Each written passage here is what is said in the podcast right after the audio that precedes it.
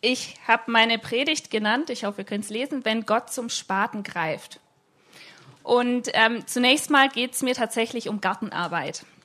Ich weiß nicht, wie es euch geht. Vielleicht hat der ein oder andere einen Garten. Wir haben einen kleinen Garten und ich persönlich mag Gartenarbeit sehr. Ich finde es super cool. Rasenmähen. Ja, ich komme zu dir. Rasenmähen, Unkraut rausholen, vertrocknete Blümchen abschneiden, Hecke. Also ich mag Gartenarbeit. Und als wir im März umgezogen sind, war für mich klar, ich möchte diesen kleinen Garten, den wir da hinterm Haus haben, ein bisschen umgestalten. Und ich habe mir dann zunächst ein Beet vorgenommen, das auf den ersten Blick eigentlich relativ schön aussah, aber es gab viel Wildwuchs. Mehrere Farne, die anderes überlagert haben, viele Bodendecker und ich dachte mir dann, ach, ich nehme da einfach ein paar Sachen raus, wie diese Farne, und setze da neue Blumen rein, die mir gefallen. Und ich habe dann angefangen und äh, war so fasziniert von dem, was ich vorfand, dass ich ein paar Bilder gemacht habe. Ihr seht hier einen Ausschnitt von diesem Beet und was ihr auch seht, ist diesen Eimer, der da schon steht, mit vielen Wurzeln. Denn die Erde war in einem unheimlich schlechten Zustand. Sie war durchsetzt von haufenweise Wurzeln, kleine Wurzeln, große Wurzeln, Steine. Ich habe äh, euch noch ein anderes Bild mitgebracht wirklich riesige Wurzeln, die ich vorfand. An manchen Stellen bin ich mit dem Spaten reingegangen und hatte ganze Ballen in der Hand. Die sahen so aus, wenn man geklopft hat, kam kaum noch Erde raus. Das waren einzige Ballen aus Wurzeln. Und mir wurde dann klar, okay, so einfach wird das hier nicht. Äh, ich muss da ein bisschen mehr rein investieren, damit ich diese Erde so vorbereiten kann, dass ich da neue Blumen reinpflanzen kann und äh, saß dann viele Abende da im Beet drin und habe vor mich hingegraben und Wurzeln rausgelesen und nebenher gegrummelt. Ich hätte einfach alles weg und neue Erde reinmachen sollen. Ähm, und als ich da mal so saß in meinem Beet, ähm, kam mir ein Gedanke und es ist bei mir so, wenn der Gedanke so aus dem Nichts kommt. Also wenn ich vorher an was völlig anderes gedacht habe und dann kommt so ein Gedanke, dann ist es in der Regel der Heilige Geist. Und er sagte zu mir, das, was du da machst, dieselbe Arbeit mache ich auch, aber in dir. Das, was du da machst, rumgraben, Wurzeln rauslesen, mache ich auch, aber in dir. Und ähm, ich weiß nicht, wie es euch geht. Ähm, dieses Bild von Gott als meinem Gärtner war jetzt nicht unbedingt neu für mich. Ich denke bei Gott als meinem Gärtner zunächst mal dran, dass er den Garten Eden zum Beispiel pflanzte. Ich denke an verschiedene Gleichnisse, wo er den Samen aussät oder ja, es wird immer wieder gesagt, Gott ist der, der sät, der pflanzt, der das Wachsen und Gedeihen schenkt. Aber meine Vorstellung von Gott als Gärtner war, glaube ich, ein bisschen romantisch. Ich sah ihn mehr so als diesen, der läuft durch meinen Garten und verhätschelt mich und ich pflege dich und ich gieße dich und ich dünge dich, damit du schön wächst. Macht er alles und zu anderen Zeiten in meinem Leben habe ich auch schon Worte gehört, die man so interpretieren kann. Aber was er mir in dem Moment sagte im Beet war nicht dieses, sondern es war, ich grabe dich um im Moment. Ich grabe deine Erde um und ich hole da alles raus, was mir nicht gefällt. Und da musste ich erst mal schlucken. Und an diesem Bild musste ich dranbleiben, an diesem unromantischen Gärtner. Ähm, mir ist dann etwas eingefallen, nämlich ein Buch, das ich vor einigen Jahren gelesen hatte. Manche von euch werden das Buch kennen. Das ist Die Hütte von William Paul Young. Vielleicht ein Satz vorweg. Ich weiß, dass dieses Buch unter Christen nicht ganz unumstritten ist. Ähm, manche haben da ein Problem damit aufgrund der Art und Weise, wie Gott darin dargestellt wird. Ich persönlich, persönlich habe kein so großes Problem mit diesem Buch, einfach weil da nicht behauptet wird, dass es das Wort Gottes ist, sondern es ist eine fiktive Geschichte. Und äh, ich kann damit leben, mit einer fiktiven Geschichte und gehe da einfach mit der Devise ran, wie auch an vieles andere, prüfet alles und das Gute behaltet und so lese ich so ein Buch. Ähm, zum Inhalt ganz kurz in diesem Buch geht es um Mac, einen Mann, der ähm, seine jüngste Tochter verliert, die ermordet wird. Und daraufhin fällt er in eine tiefe Glaubenskrise. Er distanziert sich immer weiter von Gott und auch seine immer weiter von seiner Familie, bis ihn Gott eines Tages per Brief einlädt, ihn auf einer Hütte zu treffen, ihm da zu begegnen. Und er geht dann dorthin auf diese Hütte und trifft tatsächlich den dreieinigen Gott. In Person, in drei Personen, beziehungsweise in vier Personen, eine Mutter, später ein Vater, in Person von Jesus und in Person von Sarayu. Sarayu ist ein indisches Wort für Wind und steht hier für den Heiligen Geist. Und er hat dann viele Gespräche dort mit Gott, mit diesen Personen und erlebt Verschiedenes und dadurch wird er geheilt und seine Beziehung zu Gott wird wiederhergestellt. Und woran ich mich erinnerte in diesem Buch, das war eine Szene, in der er Sarayu in einen Garten folgt. Und ich möchte euch diese Szene in Auszügen jetzt vorlesen. Ich zeige euch dazu ein paar Screenshots aus dem gleichnamigen Film. Ihr dürft euch also einfach ein bisschen zurücklehnen und das auf euch wirken lassen. Mac folgte Sarayu den von Tannen gesäumten Pfad entlang. Hinter den Bäumen tauchte ein Garten auf. Mac hatte einen perfekt gepflegten und geordneten englischen Garten erwartet. Doch weit gefehlt. Hier herrschte ein farbenfrohes Chaos. Seine Augen versuchten vergeblich eine Ordnung in dieser himmelschreienden Missachtung jeder Gewissheit zu finden. Bunt leuchtende Blumendickichte mischten sich wild mit wie zufällig gepflanzten Gemüsen und Kräutern. Es war verwirrend, überwältigend und unglaublich schön. Von oben gesehen ist es ein Fraktal, sagte Sarayu über ihre Schulter hinweg mit spürbarem Wohlgefallen. Ein was? fragte Mac. Ein Fraktal. Etwas, das einfach und geordnet wirkt, aber eigentlich aus einer wiederkehrenden Folge von Mustern besteht und nahezu unendlich komplex ist. Ich liebe Fraktale, deshalb verwende ich sie überall. Für mich sieht es wie ein ziemliches Durcheinander aus. Ja, hier seht ihr das Durcheinander? Genau stöhnte Mac. Sarayu reichte Mac Schaufel, Harke, Sense und ein paar Handschuhe und schwebte zu einem besonders zugewachsenen Pfad, der offenbar zum anderen Ende des Gartens führte. In der Mitte des nun vor ihnen liegenden Gartenabschnitts befand sich eine Reihe violett und gelb blühender Sträucher, deren Schönheit Mac schier den Atem raubte. Mackenzie, sie zeigte genau auf die wunderschöne Blütenpracht der Sträucher. Ich möchte, dass du mir hilfst, diese Stelle zu roden. Morgen möchte ich hier etwas ganz Besonderes pflanzen und dafür müssen wir Platz schaffen. Sie schaute Meg an und nahm die Sense. Das ist doch wohl nicht dein Ernst. Diese Pflanzen sind so herrlich und hier hinten im Garten kann man sie doch einfach sich selbst überlassen. Aber Sarayu schien nicht zuzuhören. Ohne weitere Erklärungen schwang sie die Sense und zerstörte das blühende Wunderwerk. Geschickt und scheinbar mühelos mähte sie die Sträucher nieder. Mac zuckte mit den Achseln, zog sich die Handschuhe an und schichtete die abgetrennten Zweige auf einen Haufen. Zwanzig Minuten später waren alle Pflanzen dicht über der Wurzel abgetrennt, und diese Stelle im Garten sah aus wie eine offene Wunde. Dann drückte Sarayu ihm eine kleine Schaufel in die Hand und nahm eine Harke. Um diesen Boden jetzt vorzubereiten, müssen wir die Wurzeln der wundervollen Pflanzen ausgraben. Das ist harte Arbeit, aber glaube mir, es lohnt sich. Wenn die Wurzeln nicht mehr da sind, können sie nicht mehr tun, was sonst natürlicherweise geschehen würde und wodurch sie die Samen schädigen würden, die wir hier einpflanzen werden.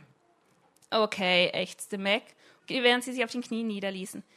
Irgendwie gelang es Sarayu, tief in den Boden einzudringen, die Enden der Wurzeln zu finden und sie mühelos an die Oberfläche zu holen.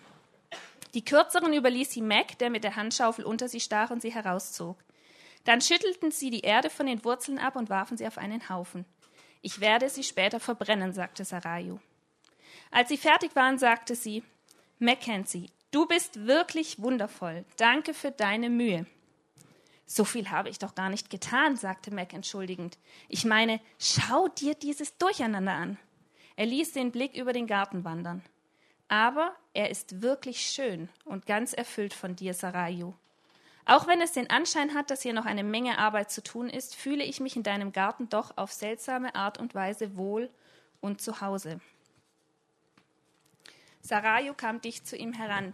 Das solltest du auch, Mackenzie, denn dieser Garten ist deine Seele. Dieses Durcheinander bist du, wir beide, du und ich, haben hier mit einer klaren Absicht in deinem Herzen zusammengearbeitet. Und dein Garten ist wild und schön und vollkommen in seiner Entwicklung. Dir mag alles wie ein Durcheinander vorkommen, aber ich sehe hier ein perfektes, lebendiges Muster sich entwickeln, wachsen und gedeihen. Ein lebendiges Fraktal. Soweit zu der Geschichte.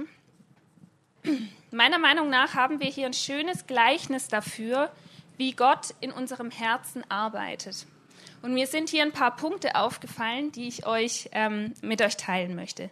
Zum einen ist mir aufgefallen, der Garten wird mehrfach als ein Durcheinander bezeichnet und es wird gesagt, dass noch viel Arbeit darin zu tun ist, aber gleichzeitig wird er als wunderschön bezeichnet. Und Max sagt, Sarayu, ich merke, dass du den Garten ausfüllst. Und so ist es doch auch mit unserem Herzen. Der Garten ist unser Herz. Und er ist auf der einen Seite ein wunderschönes Durcheinander, so fühlen wir uns vielleicht auch manchmal. Ähm, und er ist in der Entwicklung begriffen. Er ist schön und er ist aber auch in der Entwicklung begriffen. Und ähm, Sarayu nimmt diesen Garten als ein Fraktal wahr, sagt sie. Ein Fraktal kann man, wenn ihr euch an dieses Bild erinnert von davor, eigentlich nur von oben sehen. Das heißt, sie hat einen Blick von oben, während Mac drin steckt. Und so ist es doch auch im Heiligen Geist, oder? wir stecken oft drin und können nicht sehen, was Gott tut. Wir sehen das Gesamtbild nicht, aber der Heilige Geist sieht es von oben und er sieht die Schönheit deines Gartens. Und er kann auch Dinge wahrnehmen, die dir vielleicht nicht auffallen. Was mir noch aufgefallen ist, ist, dass Sarayu sehr zielstrebig an die Arbeit geht und einen genauen Plan hat, was sie machen möchte. Sie fängt nicht an, mit Mac zu diskutieren, wollen wir den Strauch rausnehmen oder wollen wir den Strauch rausnehmen. Nein, Sie weiß genau, was zu tun ist und sie leitet Mac dabei an, ihr zu helfen. Sie gibt ihm das Werkzeug, das er dafür braucht. Sie zeigt ihm, welche Stelle, an welcher Stelle sie arbeiten und was zu tun ist. Und ich bin davon überzeugt, dass der Heilige Geist uns nicht nur offenbaren kann, sondern auch offenbaren will, wo in unserem Herzen Gewächse sind, die es auszugraben gilt, weil er da etwas Neues einpflanzen möchte und dass er sich freut, wenn wir uns von ihm anleiten lassen und mit ihm zusammenarbeiten in unserem Herzen. Mac hat diesen Strauch am Anfang als so schön angesehen, dass er ihn eigentlich stehen lassen wollte. Er sagte, hey, den können wir doch hier hinten im Garten. Ach komm, den können wir in Ruhe lassen. Hier kann er doch vor sich hin wachsen, da stört er niemanden. Naja, ich glaube, bei uns ist es auch manchmal so. Wir haben Dinge in unserem Herzen, die würden wir gerne in Ruhe lassen da würden wir gerne nicht rangehen oder wir halten sie vielleicht für nicht so schlimm. Ich denke an sowas wie Selbstmitleid. Ist doch nicht so schlimm. Jeder von uns ist mal selbstmitleidig. Aber wenn wir zu viel Selbstmitleid in unserem Leben Raum lassen, in unserem Leben, dann breitet sich dieses Selbstmitleid aus und eine Opfermentalität breitet sich aus und vergiftet das, was drumherum liegt. Deswegen vertraue Gott, dass er weiß, was er tut und dass er weiß, warum er an etwas Hand anlegt. Und das Letzte, was mir aufgefallen ist in dieser Geschichte, ist, Sarayu nimmt erst die Sense und schlägt das, den Strauch von oben ab, dann gräbt sie die Wurzeln aus und am Schluss sagt sie, verbrennt sie alles noch. Also sie lässt nichts und gar nichts davon übrig. Und ich finde, sie ist überhaupt nicht zimperlich in ihrer Art. Sie ist nicht dieses, oh, du, du, Hätschel, Hätschel, Gärtner, Ding, was ich so im Kopf hatte, sondern sie ist nicht zimperlich, sondern total radikal in dem, wie sie vorgeht. Und auch der Heilige Geist kann wahnsinnig radikal sein, aber er ist radikal aus Liebe zu uns, weil er uns liebt und weil er diesen Garten, unser Herz, so liebt. Nun, das, was ich jetzt alles hier rausgelesen habe aus diesem, für mich ein Gleichnis, ähm, das ist jetzt noch relativ abstrakt, würde ich mal sagen, oder? Das, bei vielem könnt ihr, glaube ich, auch unterschreiben und sagen, ja, es hört sich vielleicht ein bisschen unangenehm zum Teil an, aber kann ich unterschreiben. Aber es ist ja noch sehr abstrakt und nicht besonders konkret. Was bedeutet das jetzt konkret, wenn Gott in unserem Herzen arbeitet? Wie sieht das aus, wenn er anfängt, irgendwelche Gewächse rauszugraben oder die Wurzeln rauszuziehen? Ähm, ich habe in der Bibel rumgesucht und ich habe mehrere Beispiele gefunden. Gott kann das auf ganz unterschiedliche Art und Weise tun. Ich möchte mit euch ein Beispiel anschauen, und zwar die Geschichte von Jona. Ich denke, Jona kennt ihr alle, mindestens irgendwie aus der Kinderbibel. Ähm, ich nenne diese Geschichte die Geschichte von dem bockigen, egoistischen Diener und seinem geduldigen, gnädigen Herrn, der sich nicht zu schade ist, mit ihm bzw. an ihm zu arbeiten. Das ist mein neuer Titel für Jona. Bisschen sperrig, ja, gebe ich zu, aber ähm, ihr werdet gleich sehen, warum. Denn ich glaube, dass wir im Buch Jona ein super Beispiel dafür finden, wie Gott die Wurzel von einem schlechten Gewächs in Jonas Herzen ausgräbt, ans Licht bringt und ihn damit konfrontiert. Okay. Ähm, den ersten Teil der Geschichte möchte ich in aller Kürze einfach nur nacherzählen. Ich habe versucht, das ein bisschen grafisch darzustellen. Ich gebe zu, die Grafik ist klein, also die Schrift ist klein. Wenn ihr es nicht lesen könnt, nicht so schlimm, ich äh, lese es ja vor. Also, die Kurzzusammenfassung vom ersten Teil Jona lautet folgendermaßen. Gott fängt an damit, dass er spricht zu Jona. Er erteilt ihm einen ganz klaren Auftrag, nämlich geh nach Ninive und verkündige ihnen, was ich ihnen zu sagen habe, denn ihre Bosheit ist zu mir gestiegen. Also er soll ihnen Gottes Strafgericht äh, verkündigen. Aber Jona hört nicht, er will nicht hören und er geht in die entgegengesetzte Richtung auf ein Schiff, um vor Gottes Angesicht zu fliehen. Und dann schickt Gott einen heftigen Sturm. Ich nenne das auch Reden Gottes. Er redet durch den Sturm, Gott. Ähm, denn er, dieser Sturm scheint dermaßen heftig zu sein, dass die Seeleute so in Panik ausbrechen, dass alle zu ihren Göttern beten und der Meinung sind, dass so einen starken Sturm nur ein Gott geschickt haben kann für irgendein schlimmes Vergehen. Also die Seeleute scheinen nicht an denselben Gott zu glauben wie Jona, aber sie sind davon überzeugt, so ein Sturm muss ein Gott geschickt haben. Und sie werfen das Los und das Los fällt auf Jona und es ist klar, Jona, du bist schuld an diesem Sturm. Und daraufhin bekennt er sich zu seinem Gott und bekennt sich zu seiner Schuld und sagt, okay, werft mich ins Meer. Die wollen es erst nicht, aber dann werfen sie ihn ins Meer. Und indem er sich ins Meer werfen lässt, liefert er sich Gott aus. Denn ihm muss klar gewesen sein, wenn ich ins Wasser stürze, bin ich tot. In so einem Sturm kann mich niemand retten. Das heißt, ich werfe mich in die Hand Gottes und er kann mit mir machen, was er will. Entschuldigung. Und Gott rettet Jona tatsächlich, ich nenne es vorläufige Rettung, denn er rettet ihn ja in den Bauch eines Fisches. Und der Bauch eines Fisches ist nicht ähm, der Ort, an dem man besonders lange überleben kann. Also ähm, man hat mit Sicherheit wenig Sauerstoff, es muss furchtbar stinken, es muss furchtbar dreckig sein, es muss eng und dunkel sein, es ist kein Ort, an dem man lange überleben kann. Also es ist eine vorläufige Rettung, so eine Art Zwischenstadium. Ähm, bei meinen Kindern würde ich sagen, du machst jetzt mal eine Auszeit. Vielleicht kennt ihr das Konzept einer Auszeit. Ähm, die Eltern lachen, ja. Das Konzept einer Auszeit bedeutet bei mir, ich nehme das Kind oder auch mich, ich mache auch manchmal eine Auszeit, aus einer Situation heraus an einen möglichst uninteressanten Ort, damit man zur Ruhe kommt und darüber nachdenkt, was davor passiert ist. Ähm, damit man möglichst danach darüber reden kann, in aller Ruhe. Und Jona bekommt hier eine Auszeit von Gott. Und diese Auszeit hat ähm, unterschiedliche Wirkung. Ich werde nachher noch was dazu sagen, aber zumindest hat es die Wirkung bei Jona, dass er erkennt, okay, Gott hat mich hier gerade aus dem Meer gerettet und er lobt Gott dafür. Und er ganz am Ende von dem, was er alles da sagt, im Bauch des Fisches, ähm, sagt er auch, okay, in Zukunft will ich dir gehorchen. Damit endet diese Phase im Bauch des Fisches. Gott befiehlt dem Fisch, ihn wieder auszuspucken. Und tatsächlich ähm, Jona ist gehorsam und geht. Ah, nee, genau. Er rettet ihn durch Ausspucken und dann spricht Gott erneut. Er sagt genau dasselbe wie davor: Geh nach Ninive, verkündige ihnen, was ich ihnen zu sagen habe. Und dieses Mal hört er und er geht nach Ninive. So, das ist die erste Episode hier. Dann kommt etwas, das nenne ich die innere Schleife in diesem Buch, Jona, nämlich die Episode in Ninive.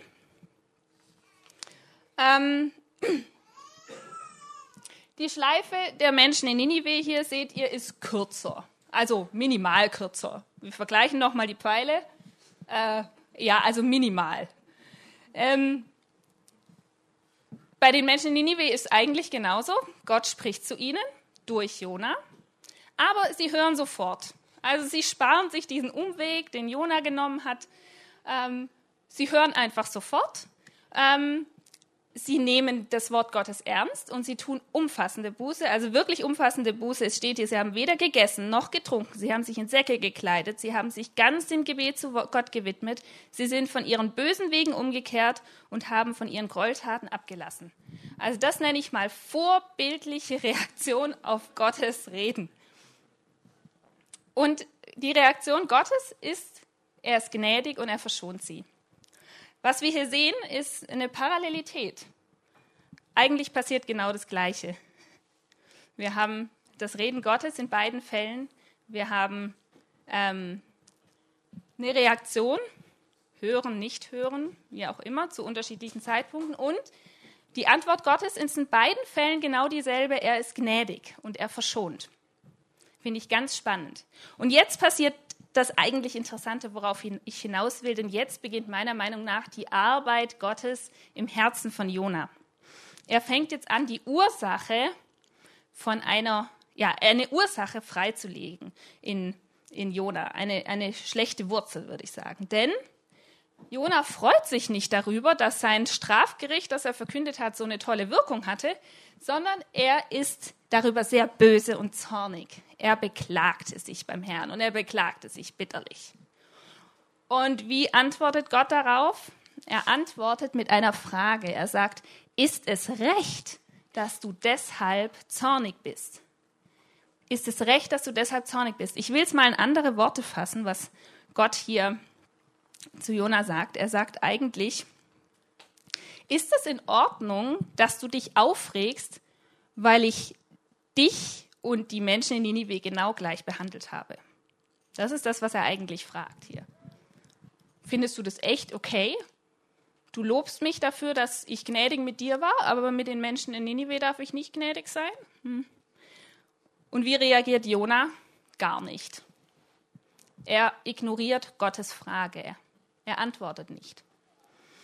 Ich erkenne hier wieder ein Muster, nämlich dasselbe Muster wie davor, wo er weggelaufen ist aufs Schiff. Er versucht, dieser unangenehmen Frage aus dem Weg zu gehen, indem er sie einfach mal ignoriert.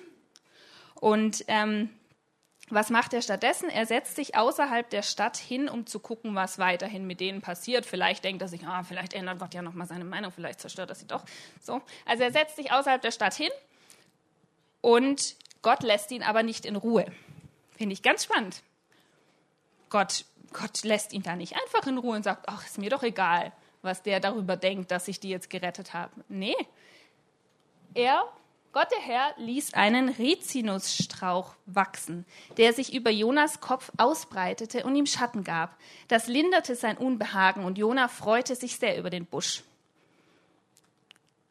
Doch Gott ließ auch einen Wurm kommen. Am nächsten Morgen bei Tagesanbruch fraß sich der Wurm durch die Wurzeln des Busches, sodass dieser vertrocknete. Die Sonne brannte auf Jonas Kopf, bis er matt wurde und sich den Tod wünschte. Himmelhoch jauchzend, zu Tode betrübt. Also, wir haben hier einen Rizinusstrauch, den Gott wachsen lässt, und am nächsten Tag ist der schon wieder tot und Jona ist am selben Punkt angelangt wie davor. Er ist zornig. Und was macht Gott? Er reagiert wieder mit einer Frage, wie schon davor. Da sprach Gott zu Jona: Ist es richtig von dir, wegen des Rizinusstrauchs so zornig zu sein? Es fast dieselbe Frage wie davor. Er hat davor gefragt, ist es recht von dir, dass du deshalb, weil ich die Menschen Ninive gerettet habe, zornig bist? Und jetzt sagt er, ist es richtig von dir, wegen des Rizinusstrauchs zornig zu sein? Und diesmal antwortet Jona, und zwar wie so ein trotziges kleines Kind. Ja, antwortete Jona, zornig bis zum Tod, Ausrufezeichen. Also noch entschlossener geht's eigentlich nicht. Ich habe ein Recht, sauer zu sein, dass dieser schöne Strauch jetzt vertrocknet ist. Okay? Also einmal die Nicht-Antwort und einmal die zornige, trotzige Antwort von Jona. Und jetzt hält Gott ihm den Spiegel vor. Und er zeigt ihm, was hier eigentlich gerade abgelaufen ist in Jonas Herzen. Da sprach der Herr, dir tut es leid um den Busch, obwohl du nichts getan hast, um ihn entstehen zu lassen. Er wuchs in einer Nacht und er verging über Nacht. Ninive aber hat über 120.000 Einwohner. Sollte ich eine so große Stadt nicht schonen? Ich versuche, das, was Gott hier sagt, mal in meinem eigenen, meinen eigenen Worten wiederzugeben, so wie ich sie verstehe. Gott sagt, dir tut es leid um den Busch, obwohl du nichts getan hast, um ihn entstehen zu lassen. Er sagt eigentlich, Jonah, du bist nicht der Schöpfer dieses Busches. Okay? Aber hier haben wir es mit 120.000 Menschen zu tun und ich bin der Schöpfer dieser Menschen. Die sind mir nicht egal. Ich liebe sie und es macht mir keine Freude, sie zu zerstören. Ähnliche Aussagen Gottes finden wir auch an anderen Stellen der Bibel, zum Beispiel in Hesekiel 18, Vers 23, wo Gott sagt, glaubt ihr, dass ich mich über den Tod eines gottlosen Menschen freue? Nein, ich freue mich, wenn er umkehrt von seinen bösen Taten. Und hier sagt Gott, du, dieser Busch, der ist dir wichtig, aber die Menschen sind dir egal. Und das eigentliche Problem, das hier herauskommt, ist, dass du und das, was für dich angenehm ist, ist dir das Wichtigste. Der Spiegel, den er hier Jona vorhält, ist, dass er ihm zeigt, dir geht es eigentlich nur um dich selbst. Und ob etwas gut, also recht und richtig ist oder nicht, beurteilst du nur nach dem, ob es für dich angenehm ist. Boah, das ist ganz schön hart. Und wisst ihr, warum ich das so hart finde und warum wir das alle, glaube ich, so hart finden? Weil wir spüren, dass wir oft genauso sind, oder? Dass wir oft etwas, ob es gut oder richtig ist und ob es uns gefällt, hängt nur davon ab, ob es uns angenehm erscheint, bequem, ob wir das für uns in dem Moment toll finden oder nicht. Wir stehen ganz oft auch bei uns und bei unseren Urteilskriterien an erster Stelle. Ja, Gott zeigt Jona hier auf, ähm, du hast ein Problem mit einem schlechten Gewächs in deinem Herzen und dieses schlechte Gewächs heißt Selbstzentriertheit. Du kreist um dich selbst. Wenn man von diesem Aspekt her das Buch Jona nochmal durchliest, dann fällt einem auf, dass das eigentlich schon vorher enthalten ist. Man merkt es nur nicht so genau. Also mir ist aufgefallen, ich habe äh, zum Beispiel in diesem Gebet, das Jona spricht, im Bauch des Fisches, da steht, es sei ein Gebet. Aber ehrlich gesagt, lest es mal. Für mich ist es kein Gebet. Also meine Vorstellung ist vielleicht ein bisschen von der Kinderbibel geprägt, aber ich sehe den Jona auf den Knien liegend im Bauch und ja, vergib mir meine Schuld. Es tut mir echt leid, dass ich ungehorsam war. Bitte vergib mir und bitte hol mich hier wieder raus aus dem Bauch des Fisches. Das ist das, was ich da erwarten würde an dieser Stelle. Das steht da aber nicht. Was da steht, ist eine Nacherzählung der Geschehnisse aus Jonas Sicht. In diesem Gebet ist allein in meiner Übersetzung zehnmal das Wort ich enthalten und zwölfmal das Wort mich, meiner oder mir. Also ihr kennt ja diesen Spruch, ich, mich, meiner, mir, segne Herr uns vier. Ähm, also er sagt zum Beispiel Dinge wie, ich versank in den Wellen und kämpfte mit dem Tod. Wasser umgab mich und Algen schlangen sich um meinen Kopf. Ich sank zu den Wurzeln der Berge hinab und die Tore der Erde waren für mich auf ewig verschlossen. Das klingt schön und als Deutschlehrerin sage ich, hey, du hast verstanden, was Dramatik ist. Ähm Aber es ist an sich kein Gebet, sondern eine Nacherzählung aus seiner Perspektive, wie er das erlebt hat, da ins Wasser zu fallen. Und da muss man doch ehrlicherweise sagen, hey Jona, bevor du da ins Wasser geschmissen wurdest, das hat eine Vorgeschichte. Denk doch mal drüber nach, warum du ins Wasser geschmissen wurdest. Warum gab es denn den Sturm? Ist da vielleicht irgendwas, für das du Gott um Verzeihung bitten solltest? Ja, vielleicht. Aber das sieht er in dem Moment nicht. Also er, er sieht, okay, Gott hat mich hier in diesen Bauch des Fisches gerettet und dafür ist er dankbar. Und ganz am Ende steht, dass er ihm gelobt, in Zukunft zu gehorchen. Aber dazwischen haben wir eigentlich nur, hey, so habe ich es erlebt und es war echt mega dramatisch, wie ich da durch die Wellen geflitzt bin und die Algen. Lest mal nach, ist echt spannend. Ähm, was ich auch total interessant finde, wenn man das unter dem Aspekt anschaut, dass Gott hier Jona mit einem schlechten Gewächs in seinem Herzen konfrontieren will, das er ausgraben will, dann bekommt dieses Bild von dem Rizinusstrauch und dem Wurm eine ganz neue Bedeutung. Ich wusste nicht, was ein Rizinusstrauch ist. Ich habe euch ein Bild mitgebracht. Das ist ein Rizinusstrauch. Der wächst hauptsächlich im Nahen Osten, ist wohl eine sehr schnell wachsende Pflanze. Ähm, und der hat so tolle Blätter, die sich so aufspreizen wie gespreizte Hände. Man kann sich echt gut vorstellen, dass man darunter gut Schatten findet. Was dieser Baum oder Strauch aber auch hat, das sind diese Früchte, die ihr hier seht, diese kleinen, stachligen, roten Kapseln und in denen sind Samen erhalten und diese Samen sind absolut tödlich. Die sind dermaßen giftig, dass nur wenige Samen ausreichen, um den Menschen umzubringen. Und bis heute hat man kein Gegengift dagegen gefunden. Ähm, außerdem heißen diese Samen, die sehen nämlich aus wie so kleine vollgesogene Zecken. Ähm, der Strauch wurde Rizinus benannt nach seinen Samen. Denn das Wort für Zecken oder auch für Ungeziefer ist auf Lateinisch Rizinus. Also der Strauch ist eigentlich ein Ungezieferstrauch. Ähm, und für mich ist dieses Bild von diesem Strauch, den er da wachsen lässt, wie so ein Wink mit dem Zaunpfahl von Gott. Hey, da wächst gerade was vor sich hin in deinem Herzen, aber das ist ein Ungezieferstrauch. Und er hat giftige Früchte, Jona. Der ist tödlich, der Strauch. Und äh, ich finde, man sieht an Jonas Verhalten in dem ganzen Buch, dass diese Früchte in seinem Leben eigentlich schon da sind. Also ich finde bei Jona Stolz. Ich finde bei ihm eine fehlende Ehrfurcht vor Gott und seinem Reden. Ähm, auch eine Unbarmherzigkeit gegenüber anderen, eine Unbarmherzigkeit gegenüber den Menschen von Ninive und diese Unzufriedenheit, diesen Zorn mit Gott, der an so ein trotziges Kind erinnert. Das sind meiner Meinung nach giftige Früchte, die aus, aus Selbstzentriertheit entstehen können. Daraus, dass man um sich kreist und nicht um Gott. Und dann haben wir diesen Wurm, der über Nacht kommt und der frisst sich durch die Wurzeln und daraufhin stirbt der ganze Baum ab. Cooles Bild, oder? Ähm, diesen Wurm, da wurde lange Zeit angezweifelt, dass es den überhaupt gibt. Denn ähm, der Rizinusstrauch ist dermaßen giftig, dass sich Insekten eigentlich von ihm fernhalten. Und Rizin, oder ich weiß nicht, wie es genau heißt, dieser Bestandteil aus dem Rizinusstrauch ist ein ganz bekanntes Insektizid. Ähm, erst 2005 hat man einen nachtaktiven Schmetterling gefunden, der heißt Olepa schleini. Und dessen Raupen ernähren sich ausschließlich vom Rizinusstrauch und können den richtig platt machen, wenn die einmal so einen Rizinusstrauch finden. Lustig, hä? Was ich aber eigentlich spannend finde, ist, dass diese Raupe sich durch die Wurzeln frisst. Das ist doch wieder so ein Wink mit dem Zaunfall. Hey, Jona, ich habe die Hand an deine Wurzel gelegt von diesem Gewächs.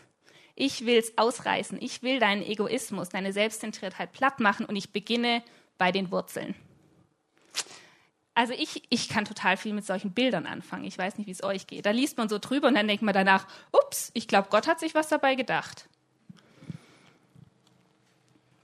Was ich mich gefragt habe, ist, warum macht sich Gott eigentlich diese Mühe mit Jona?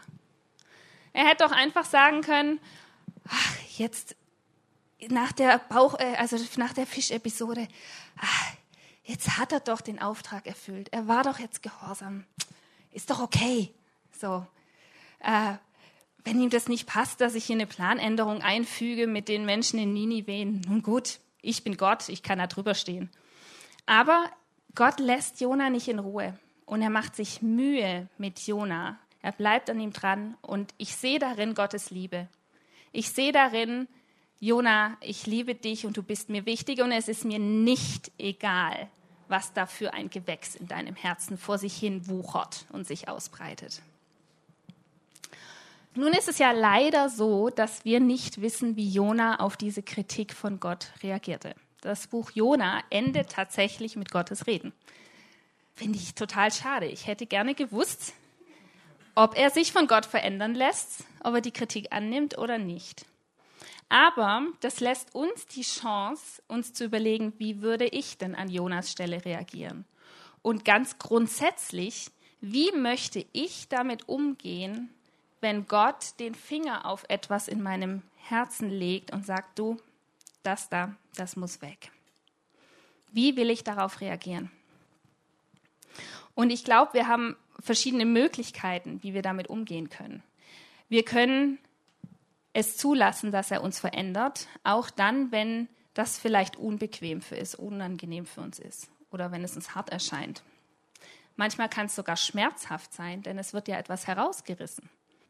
Die Frage ist, ob wir an Gottes Liebe festhalten, selbst dann, wenn es uns hart erscheint, was er redet oder was er tut. Ob wir an ihm dranbleiben und festhalten, dass er es gut mit uns meint, dass er uns liebt. Und kleine Erinnerung, mir hilft es, wenn ich mich daran erinnere, Gott hat einen anderen Blick auf mich als ich. Ich stecke da jetzt vielleicht gerade drin, ich sehe nicht, was er da vorhat mit mir, aber er sieht es von oben. Und er hat einen anderen Blick auf mich. Und ich vertraue ihm einfach, dass er es gut mit mir meint, dass er das gut macht. Wir können aber auch auf so eine Kritik von Gott damit reagieren und das machen wir im Alltag, glaube ich, leider sehr oft, dass wir uns einfach angegriffen fühlen und es erstmal von uns weisen und dass wir nicht zulassen, dass das Gute, was er damit tun will, tatsächlich Realität wird. Und ich habe bei mir festgestellt, dass der Knackpunkt bei mir häufig das Hören auf Gott ist. Ich weiß nicht, wie es euch geht. Ähm, so wie Jona will ich oft eben einfach nur das hören, was angenehm für mich ist. Ich will diese unbequemen Aufträge und diese Kritik, oh, die will ich eigentlich gar nicht hören. Und ähm, ich reg mich selber bei meinen Kindern oft darüber auf, dass sie so selektiv hören. Äh, Wenn es um irgendwas Tolles geht, hey, kriegt eine Süßigkeit oder äh, ihr dürft einen Film anschauen, dann sind sie sofort da, stehen sofort auf der Matte. Eleni, komm schnell, schnell, schnell, wir kriegen was Süßes. Ähm, aber wenn es darum geht, hör mit irgendetwas auf. Lass das. Bitte räum da auf oder tu jenes oder dieses. Das ist irgendwo, geht es da verloren. Das kommt einfach nicht an. Und das finde ich sehr frustrierend und ich muss ehrlicherweise sagen, ich reg mich darüber oft auf. Aber die ehrliche Antwort oder die ehrliche äh, das Eingeständnis davon ist eigentlich auch, wir sind nichts anderes als große Kinder. Auch wir haben in uns oft so einen Filter, der sitzt irgendwo zwischen Ohren, Kopf und Herz, dieser Filter, und der versucht alles herauszufiltern, was uns unbequem werden könnte. Oh, das hört sich nicht so, nicht so, nicht so nett an. Oder das, was Gott da gerade tut, oh, das ist aber arg unbequem. Also das wird da irgendwo rausgefiltert. Ähm, und so wie mich das traurig macht, wenn meine Kinder nicht hören, ich glaube, dass Gott ganz oft traurig darüber ist, dass wir so schlecht hören. Und das ist noch viel blöder. Das Blödere daran ist eigentlich auch noch, dass wir, glaube ich, oft verpassen, was er in uns oder durch uns dadurch tun will. Ah, sowas. Und ähm, vielleicht ist es einfach so, dass bei uns da so eine Angst vorherrscht. Oh, wenn da sowas Unbequemes kommt für uns, was passiert dann mit mir? Also da sind auch Ängste mit verbunden. Wenn er da eine Wunde in mich reinreißt, ja, äh, dann habe ich da ein Loch. Ähm, deshalb möchte ich nochmal zurückkommen auf diese Gartenszene in dem Buch, denn ich finde es total schön, ähm, wie dieses Buch ausgeht, diese Zeit ausgeht, die dieser Mac dort verbringt. Am Ende wird in diese vorbereitete Erde ein neuer Same eingepflanzt und daraus wächst ein neuer Baum. Und es ist wirklich ein wunderschöner Baum, der da wächst. Er wird immer größer. Und so sieht es dann von oben aus. Da ist dieser große Baum. Und ich finde, es ist so ermutigend eigentlich zu wissen, Gott will nicht einfach bei dir nur was rausgraben, weil er es halt lustig findet oder weil er dich ärgern will, Nein. Er, wenn er gräbt, dann tut er es aus Liebe und weil er etwas Besseres einpflanzen will. Und wir haben in diesem Lied vorhin gesungen, du bist für mich, willst mein Bestes. Ich glaube, wenn wir das festhalten, dass Gott für uns ist, dass er uns liebt, dass er unser Bestes will, dann brauchen wir überhaupt keine Angst davor haben, wenn er mal den Spaten anlegt und was umgräbt in uns. Weil wir wissen, dass das, was er wieder reinsetzt in uns, ist viel besser. Und das ist das, was wir eigentlich wollen. Ich habe mich mit JJ besprochen. Wir singen jetzt ein Lied. Und ich möchte euch das Angebot machen und euch dazu ermutigen, dass ihr dieses Lied oder die, die Zeit, die ihr jetzt habt, ähm, wie so eine Auszeit anseht, wie diese Zeit, die Jona im Bauch des Fisches hat. Eine kurze Auszeit. Ähm, nur ihr und Gott. Und vielleicht ist es für dich dran, dass du neu auf Gottes Stimme hörst und dabei mal ganz bewusst den Filter ablegst. Mal sagst, Herr, ich will dir zuhören ohne Filter. Du darfst reden, was du willst, auch wenn es vielleicht unangenehm für mich ist. Vielleicht ist es auch für dich dran, dass du spürst, oh, da ist was. Ich glaube, dafür muss ich Gott um Vergebung beten. Dann tu es doch einfach jetzt. Nicht rausschieben jetzt. Und vielleicht ist es auch für dich dran, dass du ähm, dem Heiligen Geist neu die Befugnis dafür erteilst, dass er der Gärtner deines Gartens, der Gärtner deines Herzens ist. Und dass du ihm umfassende Vollmachten erteilst. In dem Sinne, dass du sagst, du darfst tun und lassen, was du für richtig ansiehst. Du darfst mich umgestalten. Ich glaube, der Heilige Geist ist ein Gentleman. Der fängt nicht einfach irgendwo an, auch wenn du es nicht willst, sondern er möchte, dass wir ihm sagen, du darfst. So, hier ist mein Herz. Es ist offen und jeder Winkel, auch das, was da hinten liegt und was ich für gar nicht wichtig halte, da darfst du hingehen. Und du darfst meinen Garten umgestalten. Weil ich weiß, dass du mich liebst. Und daran halte ich fest. Und Heiliger Geist, ich bitte dich jetzt einfach, dass du diesen Raum hier ausfüllst, jeden Winkel, dass du uns ausfüllst, jeden Winkel und dass du dein Werk tust. Herr, wir, wir wissen, dass du es gut mit uns meinst. Und wir wollen uns nicht vor dem verschließen, was du tun möchtest, nur weil es vielleicht unbequem oder unangenehm ist, sondern wollen, wir wollen dir freie Hand lassen. Und wir bitten dich auch, dass da, wo du umgräbst, dass du einen neuen Samen hineinfallen lässt und einen neuen Baum aufwachsen lässt.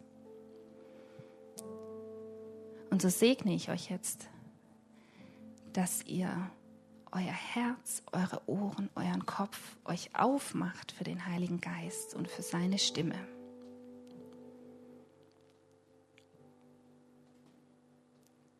Denn so wie wir vorhin auch gesungen haben, ist, er bringt Freiheit. Er bringt Freiheit.